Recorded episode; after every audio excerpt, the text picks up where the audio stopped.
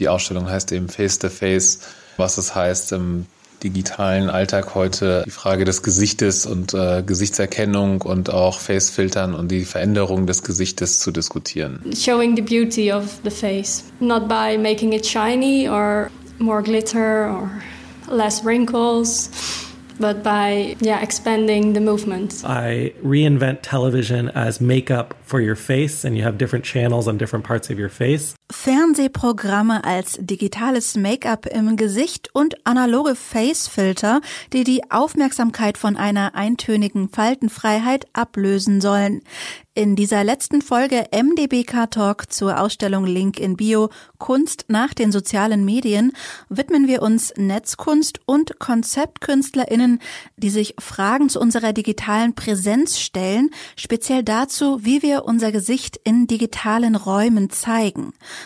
Dazu hören wir den Künstler und Kurator Aram Bartol, der gemeinsam mit der Kuratorin dieser Ausstellung, Annika Meyer, eine Art Ausstellung für die Ausstellung zusammengestellt hat eine sogenannte Speedshow. Und das Konzept hat der Berliner schon vor zehn Jahren entwickelt. Dabei zeigt er ausgesuchte digitale Kunstwerke auf Computern, die in Internetcafés stehen. In unserem Fall hat er das Internetcafé aber quasi zu uns nach Leipzig in den Ausstellungsraum geholt. Wie genau er das gemacht hat, das hören wir hier gleich. Unter dem Titel Face the Face konnten die Besucher die Arbeiten von 18 Künstlern auf neun Monitoren erleben darunter Künstlerinnen, die schon seit vielen Jahren mit digitalen Werkzeugen arbeiten, die Entwicklung der technischen Möglichkeiten beobachten und in ihre Arbeiten auch einfließen lassen. So wie der Kanadier Jeremy Bailey, der als selbsternannter berühmter New Media Künstler vor allem durch seine YouTube-Videos bekannt ist. Seit Anfang der Nullerjahre zeichnet er Videos von sich auf, in denen er mit spezieller Software eine Art Hyperrealität erscheinen lässt. Auch Teil der Speedshow ist Hanneke Klaver, die junge Künstlerin aus den Niederlanden hat analoge Alternativen zu digitalen Facefiltern entwickelt, die sie in kleinen Videos vorführt. Wie das funktioniert und warum sie den digitalen Filtern etwas entgegensetzen wollte, das erklärt sie uns. Ich bin Juliane Neubauer und Sie hören MDBK. MDBK. MDBK. MDBK. MDBK. MDBK Talk. Der Podcast vom Museum der Bildenden Künste Leipzig. Wann waren Sie das letzte Mal in einem Internetcafé? Vermutlich seit vielen Jahren nicht mehr. In Zeiten des Smartphones hat ja fast jeder das Internet in der Tasche dabei. Wer die Ausstellung Link in Bio in Leipzig besucht hat, war aber irgendwie doch in einem Internetcafé, wenn er sich den Ausstellungsbereich Face the Face installiert von Medienkünstler Aram Bartol angesehen hat. 2010 entwickelte er ein Ausstellungsformat, das aus einem Berliner Internetcafé für einen Abend einen Ausstellungsraum macht. Bei den sogenannten Speedshows konnten die Besucher auf den gemieteten Monitoren aktuelle Netzkunst erleben.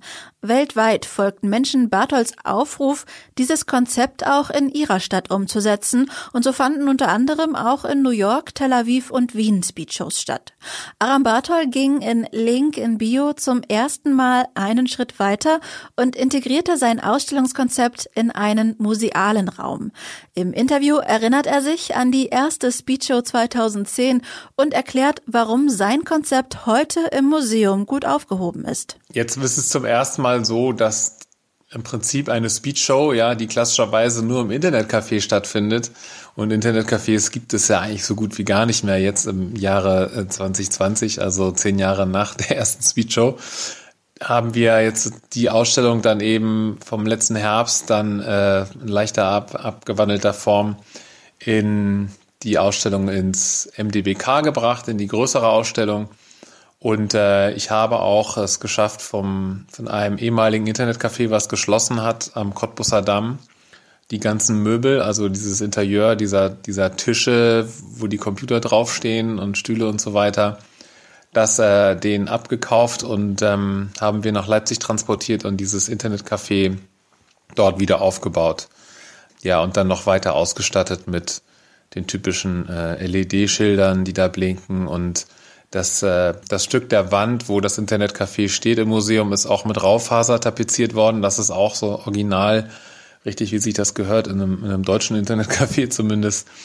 Leute können sich da eben hinsetzen und jetzt über die Zeit der Ausstellung auch wieder arbeiten auf den Rechnern, die dort äh, laufen, dann erforschen und sich in diesem Kontext von äh, Link in Bio und die Ausstellung heißt eben Face to Face, sich darüber schlau machen, was es heißt im digitalen Alltag heute, die Frage des Gesichtes und äh, Gesichtserkennung und auch Facefiltern und die Veränderung des Gesichtes zu diskutieren. Ich würde gern einmal noch mal quasi eine kleine Zeitreise machen, eben ins Jahr 2010, als die erste Speedshow oder vielleicht eine der ersten Speedshows stattgefunden hat. Wie hast du da den ja. Ort ausgesucht? Die erste Speedshow war sehr spontan, muss ich sagen. Das habe ich, glaube ich, so innerhalb von einer Woche geplant damals. Ich war Teil des äh, Free Art and Technology Lab. Das war so ein Künstlerkollektiv, was auch nur online gearbeitet hat, auf äh, Basis eines Blogs und da eben Projekte veröffentlicht hat. Und ähm, ich hatte immer irgendwie diese Idee, ja, man geht ins Internetcafé und wir sagen, wir haben jetzt mit dem Fat Lab da eine Speedshow, also eine Ausstellung gehabt auf allen Computern und irgendwie wollte ich da nur mal eben so schnell Fotos machen und sagen, wir haben so, wir haben eine Show gehabt. Aber eigentlich war die Idee dann zu gut und ich habe gesagt, nee, das mache ich jetzt richtig, ich mache eine richtige Ausstellung und kuratiere die auch selber. Erst noch drüber nachgedacht, wer kuratiert die denn und dann, ja, nee, klar, das mache ich ja selber einfach. Also auch diese Ermächtigung des Ganzen, auch des, des Kunstbetriebs und die äh, Dinge einfach selber zu bewegen, was ja auch mit Internet einfach natürlich sehr gut funktioniert. Dann bin ich aber paar Tage vorher zu dem Internetcafé gegangen, was ich mir da ausgeguckt hatte und habe die mal gefragt, hey, wie sieht denn das aus? So, guck mal hier, da an dem Tag, Freitagabend oder so, äh, würde ich gerne die ganzen Rechner hinten bei euch mieten. Das sind, das waren glaube ich so 12, 15 Stück, Max, ich glaube 12. Ich zeige da so Kunst und so weiter und ähm, habe denen das so ein bisschen erklärt die waren da äh, ganz offen, ja. Also, und das hat sich dann für die auch als sehr positiv herausgestellt, weil es kamen sehr viele Leute zu dieser Opening der Speedshow an dem Abend und es gibt da im Berliner Internetcafé natürlich auch immer einen Kiosk, der sozusagen vorne dran ist, der Späti, der natürlich auch lauter Getränke und alles Mögliche verkauft und da haben sie dann dementsprechend auch ganz guten Umsatz gemacht und sich gefreut. Und ja, so ist eigentlich die, die Zusammenarbeit mit den Kaffeebetreibern war eigentlich immer sehr gut. Da hat es also immer positiv, genauso wie letztes Jahr auch sogar auch noch, ja, waren die ganz angetan. Und wenn du jetzt die Arbeiten vergleichst von den ersten äh, Speed-Shows zu denen, die du im Museum im MDBK zeigst, inwiefern hat sich da die Netzkunst weiterentwickelt? Ja, das ist eine sehr gute Frage. Ähm, natürlich, Netzkunst gibt es schon sehr lange inzwischen und äh, es gibt sozusagen die großen Klassiker. Denn äh, zwischendurch hat es ja mal diese Todesrufe gegeben, Netzkunst ist tot. Also da, da gibt es ja natürlich eine lange Diskussion, aber man kann auf jeden Fall sagen, dass es immer ähm, Netzkunst gegeben hat in diesem ganzen Zeitraum und auch neue Arbeiten. Und jetzt gerade vielleicht äh, mit dieser Ausstellung, die im Herbst stattfand, Face to Face, die mit Annika Meyer zusammen kuratiert ist, muss man auch sagen, dass da eben die, das Interesse war zu schauen, was ist denn jetzt bei Instagram da los eigentlich? Also kann man natürlich auch natürlich gleich mit reingeben, dass die ganze Kunstwelt ist ja, ja mehr oder weniger auf Instagram heutzutage, beziehungsweise als Künstlerin muss man irgendwie da vertreten sein oder auch nicht, je nachdem, wie man das selber für sich hält. Auf jeden Fall kann man aber sagen, dass wir natürlich im Großen und Ganzen so einen Shift haben vom Web vom www auf Webseiten gehen im Browser zu diesen großen Diensten, Facebook, äh, Instagram, Twitter und dass Leute insgesamt weniger auf Webseiten gehen, sondern sich in diesen Apps äh, da auf dem Phone äh, rumtummeln. Und das hat natürlich auch was mit der Kunst gemacht, die im Netz stattfindet.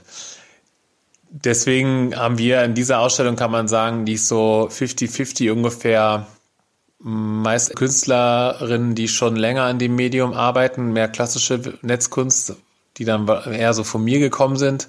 Und die andere Hälfte sind eher von Annika gekommen und die eben auf äh, Instagram aktiv sind, auch auf ganz unterschiedliche Art und Weise. Und da eben auch ja immer dann die Diskussion ist, ja, ist das jetzt irgendwie nur Kunst für Instagram oder nicht? Es sind neun Computer und wir zeigen auf jedem Computer zwei Arbeiten. Das ist sozusagen äh, die Verletzung meines eigenen Manifestos, was ich damals geschrieben habe, wo es heißt, man darf auf jedem Computer nur eine Arbeit zeigen. Also ist im Prinzip ein bisschen so wie in der Galerie das Bild an der Wand. Also man läuft durchs Internetcafé und auf jedem Rechner ist äh, eine Arbeit zu sehen. Für die Show damals hier in Berlin haben wir auch kaum noch Internetcafés gefunden mit mehr als sechs, sieben, acht Rechnern und äh, haben dann aber viel mehr Arbeiten gehabt und weil eben heute viel vertikal im vertikalen Format auf dem Telefon stattfindet, haben uns dazu entschlossen zu sagen, okay, wir machen halt pro Bildschirm zeigen wir zwei Arbeiten, also in zwei Browserfenstern nebeneinander und bedienen damit auch dieses vertikale Format. Das ist sozusagen ein, ein sehr breites Spektrum und das ist auch nicht so ganz eng Netz-Netzkunst. Also das fängt an bei Lynn Hirschman-Liesen und äh, wir zeigen da alte Arbeiten von ihr. Eine Fotoserie ist das eigentlich, insofern keine Netzkunstarbeit in dem Sinne, aber sie hostet eben diese Bilder auf ihrer Webseite online auch. Phantom Limbs, wo sie eben auch Fotos gemacht hat, die kollagiert hat, wo der Kopf oder ein Bein oder andere Körperteile durch Kamera oder Fernseher ersetzt wurden und ähm, sehr stark eben auf diese Diskussion da eingeht, wie Medien unser Körperbild und unser Körperbewusstsein, vor allen Dingen den weiblichen Körper auch ja beeinflussen und auch da sozusagen eine große Rolle gespielt haben immer. Das zieht sich natürlich heute in dieser Diskussion mit den Face-Filtern, diesen ganzen Beauty-Geschichten, die live ja sehr gut auch als Filter funktionieren in verschiedenen Apps und äh, Plattformen, zieht sich das bis heute durch, wo eben Leute zum Schönheitschirurgen gehen mit nicht einfach dem Foto von einem Star wie vor vielleicht 20, 30 Jahren, sondern mit einem äh, sozusagen gefotoshoppten Bild von sich selber aus einiger dieser Apps und sagen, so möchte ich aber aussehen jetzt. Ja. Das ist zum Beispiel eine andere Arbeit von Eko Kanuo, das ist eine ehemalige Studentin von mir von der Kunsthochschule Kassel, die sich sehr intensiv mit diesen Fragen der Schönheitsfilter und der OPs und der Schönheits-OPs auseinandergesetzt hat. Da von ihr gibt es auch ein Video zu sehen. Eine wichtige Arbeit ist äh, von Adam Harvey, äh, gibt es eine Webseite, heißt Megapixels und das ist eben ein Forschungsprojekt zu Gesichtserkennung. Adam Harvey hat über mehrere Jahre lang Datenbanken mit Porträts, die für Gesichtserkennungstraining produziert wurden, hergestellt wurden, hat er gesammelt und hat sich damit auseinandergesetzt, wie diese Universitäten und andere Forschungseinrichtungen eben einfach frei verfügbare Bilder im Internet sammeln. Also da geht es sehr stark um Gesichtserkennung, Identität und diese Fragen. Aram Bartholds eigene künstlerische Arbeiten sind selten für den Monitor gemacht. Häufig sind sie als eine Art Intervention in öffentlichen Räumen installiert. Er animiert die teilweise überraschten Betrachter gerne auch zur Partizipation. Zu sehen sind seine Werke auf internationalen Kunstfestivals oder in Ausstellungen. Oft geht es um den Einfluss, den täglicher Netzkonsum und die dazugehörigen technischen Geräte auf unsere Lebenswelt nehmen. Ein Objekt konnte man auch in der Ausstellung Link in Bio sehen. Unter dem Titel Life is a Beach and Then You Die stellte er einen blauen Schreibtischstuhl in den Ausstellungsraum, an dessen Lehne ein großes, rundes Bild eines Palmenstrandes befestigt war. Und viele Besucher nutzten die Chance, um auf dem Schreibtischstuhl sitzend ein Foto zu machen, das sie vermeintlich an einem sehr schönen Strand zeigt. Manipulierte Realität erschaffen Millionen Social-Media-Nutzer mit Hilfe von digitalen Facefiltern, die ihre Haut zum Beispiel faltenfrei oder funkelnd erscheinen lassen, beliebt auch Hundeohren oder Nasen im eigenen Gesicht. Die niederländische Künstlerin Hanneke Klaver reagiert auf diesen Trend mit ihrer Videoserie Free the Expression. Sie entwickelt analoge Gesichtsfilter Alternativen. Dafür bringt sie zum Beispiel Strohhalme, Metalldraht, Holz- oder Papierstücke mit Kleber oder Klebestreifen auf ihrem Gesicht an und bewegt sie dann durch reine Muskelkraft. Ihre Kurzvideos, in denen sie ihre Filter vorführt, sollen zum Nachahmen animieren, sagt Klaver. Hanneke Klaver erklärt im Interview, warum sie das Angebot an digitalen Facefiltern mit analogen ergänzen wollte. I like to think free and uh use that in my work and give people an, an, another idea of objects and maybe the body. What is it that makes your version of face filter so much fun? Um, so I think I can explain something about the digital face filter. At the beginning, uh, maybe two, three years ago, uh, I was already a bit annoyed by these filters because it's cool that you can can make one and create one and there's one artist and you and, and it's cool that everybody can use them. That's that's a good concept that that that you can use uh, the artwork of someone else and and try it yourself and i really like that. But i'm a bit annoyed that thousands of people try the same artwork instead of creating your own.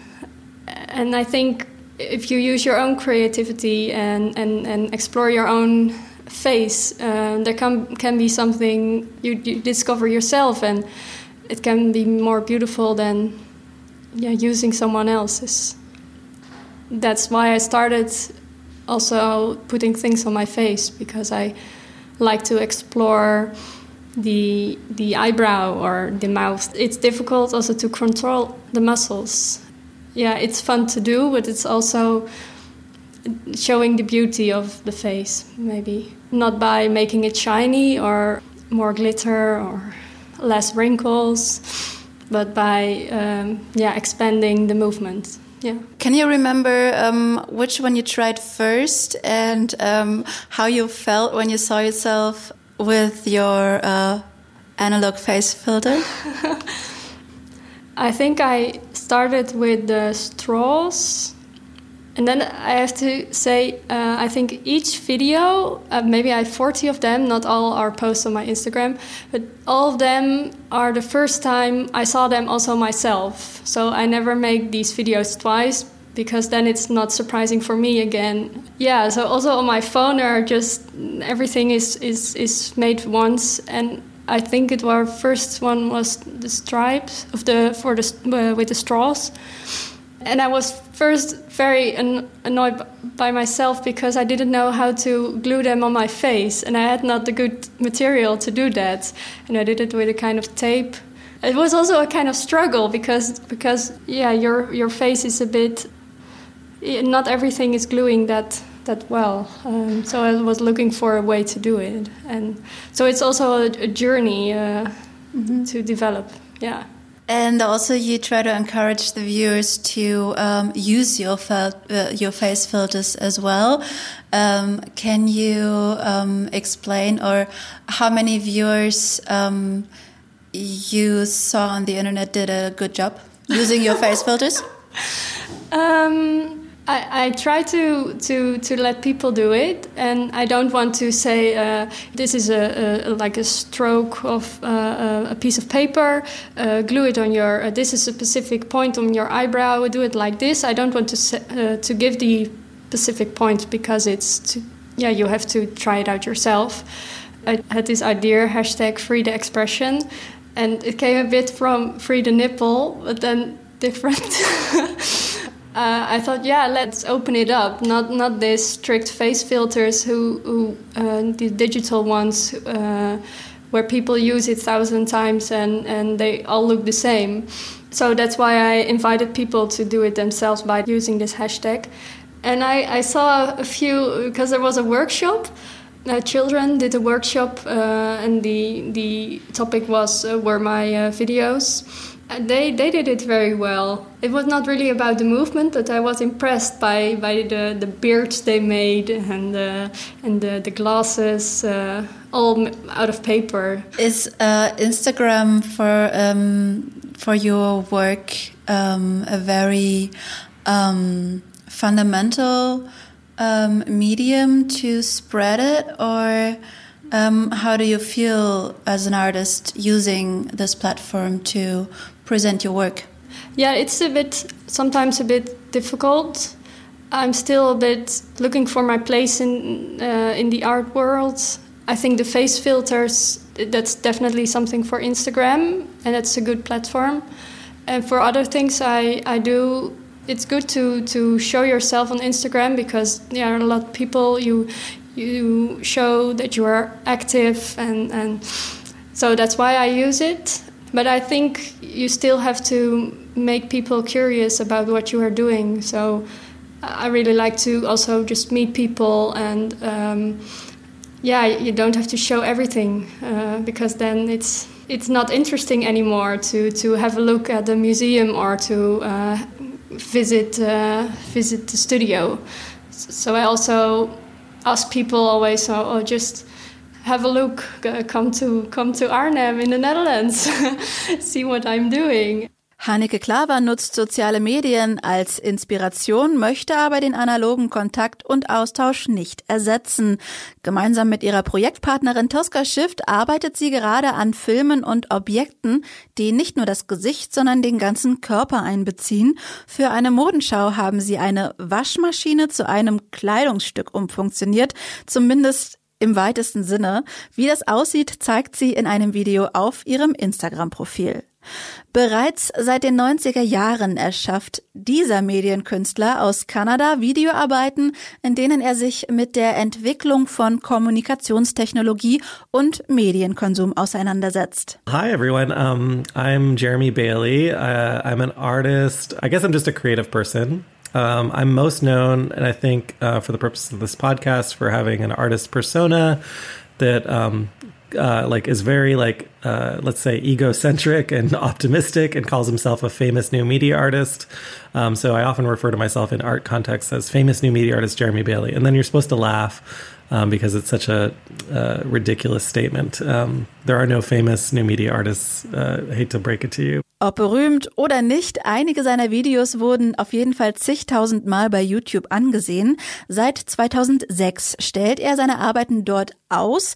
Er selbst steht in den Videos in der Regel im Fokus. Man sieht ihn im Spiel mit Augmented Reality Software, die er performativ vorführt, aber auch erklärt. In der Regel zeichnet er die Videos in seinem Schlafzimmer auf und wird darum auch als Bedroom Artist beschrieben. Das mache er unter anderem auch, um auf die finanzielle Realität von vielen Künstlern hinzuweisen, sagt er. Viele der KünstlerInnen, die er kennt, können sich neben den horrenden Mieten in Ballungszentren kein extra Atelier leisten. Bailey parodiert mit seinen Schlafzimmeraufnahmen vor allem aber auch den weißen männlichen Außenseiter aus der Mittelschicht, der in seinem Zimmer sitzt, Videospiele spielt und eigentlich eher als uncool gilt. In der Speedshow von Aram Bartol ist eine Arbeit von ihm zu sehen aus dem Jahr 2012. The Future of TV heißt sie. Und man könnte sagen, es zeigt einen digitalen Gesichtsfilter, den der Künstler dem Filtertrend der letzten Jahre also scheinbar vorweggenommen hat. Jeremy Bailey erklärt, worum es geht. The piece that I have in the exhibition, The Future of TV, is actually very much about that immediacy. Um, it, I was making more and more work with augmented reality. In fact, that's kind of probably what people think of when they think of me. Um, and specifically with my face and body, where I tie software directly to the body. And I do that as a matter of reflecting on how technology affects our body and our identity. Um, and it makes a nice, it's a nice like literal sandwich, if you will. You know, when you can see the software on the person rather than talking about the software in kind of metaphors or whatever. And so in this video, I reinvent television as makeup for your face, and you have different channels on different parts of your face. And another kind of contextual, I walk you through how the software works, like which I do in most of my videos. They're always like these demos uh, or demonstrations of the technology, but I'm also introducing you to the context the video is made in. And so this video was made um, the day after my wedding. This is true. Um, it was. Uh, the curator of another exhibition asked me to do it and he was at the wedding and I, you know, so it was a little bit like a lot to ask, which is very common in the art world. That like you know you're in these unusual circumstances, and in my videos, I often just talk transparently about what it's like to live in the reality of being a famous new media artist. And you know, spoiler alert, you never feel it's never very famous. It's always quite pathetic. so here I am anyway, demo, demoing this software the day after my wedding day and trying to get it done on a very short timeline. And the technology and the video overwhelms me, you know. And I, at the time, I was quite overwhelmed with all the busyness of just my life and relationship. But the thing, the like the part about technology and life being intertwined is like a common theme in my work. Um, because that's really the contemporary reality we all live in, right? We're all living in these terms where work and life and technology like you're taking an email on the toilet like you know you're responding to a message at your wedding and it's all like there's there are no lines um, it's very much like um, we're living in a very translucent or transparent um, society but we're all fighting to try and keep some control uh, some like some sanctity right we're you know we're all we all have a fear of missing out and so we're all like projecting ourselves as greater than we are as famous, but we're also like trying to preserve some sanctity of privacy. And so that's evidenced in the video through me like struggling to use the interface. It's taken over my face. I can't like, I'm trying to change the channels with my human emotions while I actually also genuinely try and express my emotions. And this was like inspired by at the time, Google Glass had just come out. I don't know if you remember Google Glass. It's actually still out there. Google just re-released it, um, but it was like the first kind of uh, gla- you know, kind of smart glasses or augmented reality glasses um, that came to market, and they to control them, you could like use different gestures. And one of the gestures is when you got a notification on the glasses, you would kind of jerk your head up. You'd look up at the sky and then you would like show you your recent email. And I heard a story of a friend who was like watching someone use Google Glass on a balcony uh, opposite their apartment. And they kept jerking their head and they, they thought they were having a, a seizure or a stroke or something. And so they were about to call 911. And then they realized, no, no, uh, the person's just trying to use Google Glass. And I just thought it was so funny that we'd let these technologies kind of take over our bodies that way to the point where, you know, we looked like we were having seizures. So I kind of have a seizure in the video as well. Das Video The Future of TV ist bei YouTube zu sehen. Jeremy Bailey ist übrigens viel beschäftigt. Neben der Kunst entwickelt er unter anderem auch Software für Startups aus der Kreativbranche und er macht mit dem New Yorker Künstler Raphael Rosendahl den Podcast Good Point. In 100 Folgen tauschen sich die beiden darin über ihre Erfahrungen, Erfolge und Ängste im Kunstbetrieb aus, auf sehr unterhaltsame, aber auch ehrliche Weise. Nach einer Podcast-Pause sind sie jetzt zurück, allerdings mit Filmrezensionen. Und vielleicht hören Sie da mal rein, bis von uns wieder etwas Neues kommt, denn das war zur Ausstellung Link in Bio die letzte Folge. Sie sollten MDBK Talk bei Apple Podcasts, Spotify oder Soundcloud aber trotzdem abonnieren, denn es wird weitere Podcasts über Ausstellungen und Künstler aus dem Museum der Bildenden Künste Leipzig geben, die Sie dann nicht verpassen. Wenn Sie noch mehr zur Ausstellung Link in Bio Kunst nach den sozialen Medien wissen, sehen oder lesen wollen, dann empfehle ich den Katalog zur Ausstellung, der demnächst erscheinen wird, mit Beiträgen zu allen Künstlern und zur Geschichte der Netzkunst. Mein Name ist Juliane Neubauer. Ich wünsche allen alles Gute und freue mich, wenn wir uns bald wieder hören. MDBK. MDBK. MDBK. MDBK. MDBK.